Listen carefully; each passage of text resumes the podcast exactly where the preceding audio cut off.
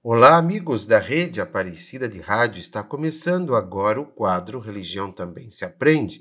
Vamos aprender juntos? Então vem comigo. E hoje quem participa conosco é o nosso amigo ouvinte Márcio Santos, da cidade de Garanhuns, Pernambuco. Olá, Padre, a sua bênção. Quando surgiu a quarta-feira de cinzas e qual é o significado dela? Um abraço para o senhor e para todos que ouvem e trabalham na Rádio da Mãe Aparecida. Olá, Márcio, tudo bem com você? Deus te abençoe, abençoe sua família e obrigado pela tua participação. Com a quarta-feira de cinzas, nós iniciamos então o tempo da quaresma, período de 40 dias que precede a Páscoa, durante os quais somos convidados à conversão. Assim como na Sexta-feira Santa, é um dos principais dias da quaresma a ser dedicado ao jejum e à abstinência de carnes. Depois que João foi preso, Jesus veio a Galiléia pregando o evangelho de Deus e dizia: Completou-se o tempo e o reino de Deus está próximo. Convertei-vos e crede no evangelho.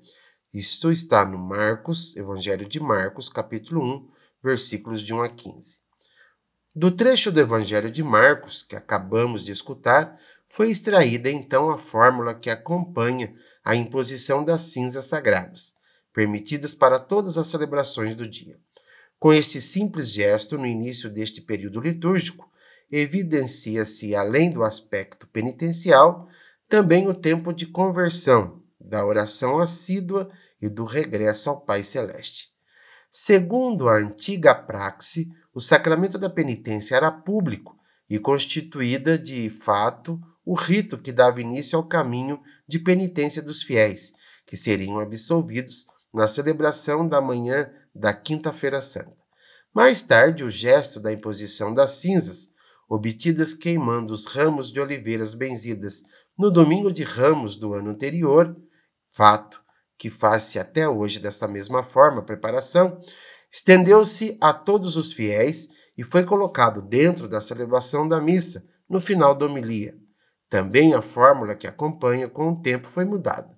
No início era: Recorda-te que és pó e ao pó te has de tornar, extraído do Gênesis.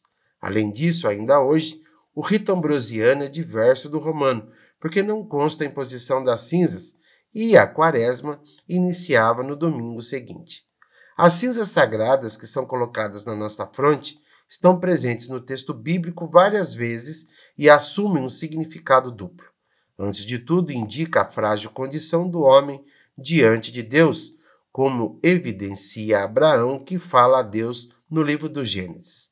Abraão prosseguiu e disse: Sou bem atrevido em falar a meu Senhor, eu que sou pó e cinza.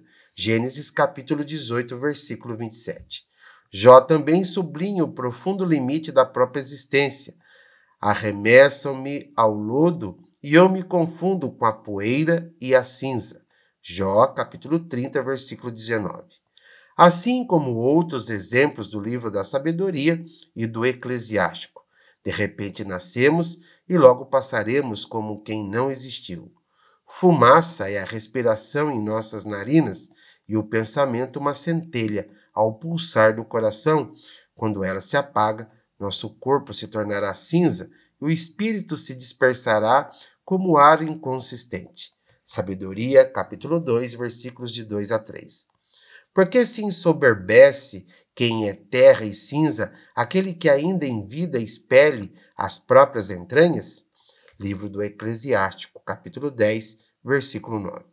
Também as cinzas são um sinal concreto de quem se arrependeu e, com o coração renovado, retoma o próprio caminho para o Senhor, como nós vemos no livro de Jonas, no qual o rei de Nínive, ao receber a notícia da conversão do seu povo, senta-se sobre as cinzas, e no livro de Judite, no qual os habitantes de Jerusalém, que querem rezar a Deus para que os liberte, espalham em suas frontes as cinzas sagradas. A tradição de impor as cinzas remonta à igreja primitiva. Naquela época, as pessoas colocavam as cinzas sobre a cabeça e se apresentavam diante da comunidade com um hábito penitencial para receber os sacramentos da reconciliação na Quinta-feira Santa. A quaresma adquiriu um sentido verdadeiramente penitencial para todos os cristãos lá por volta do ano 400 depois de Cristo.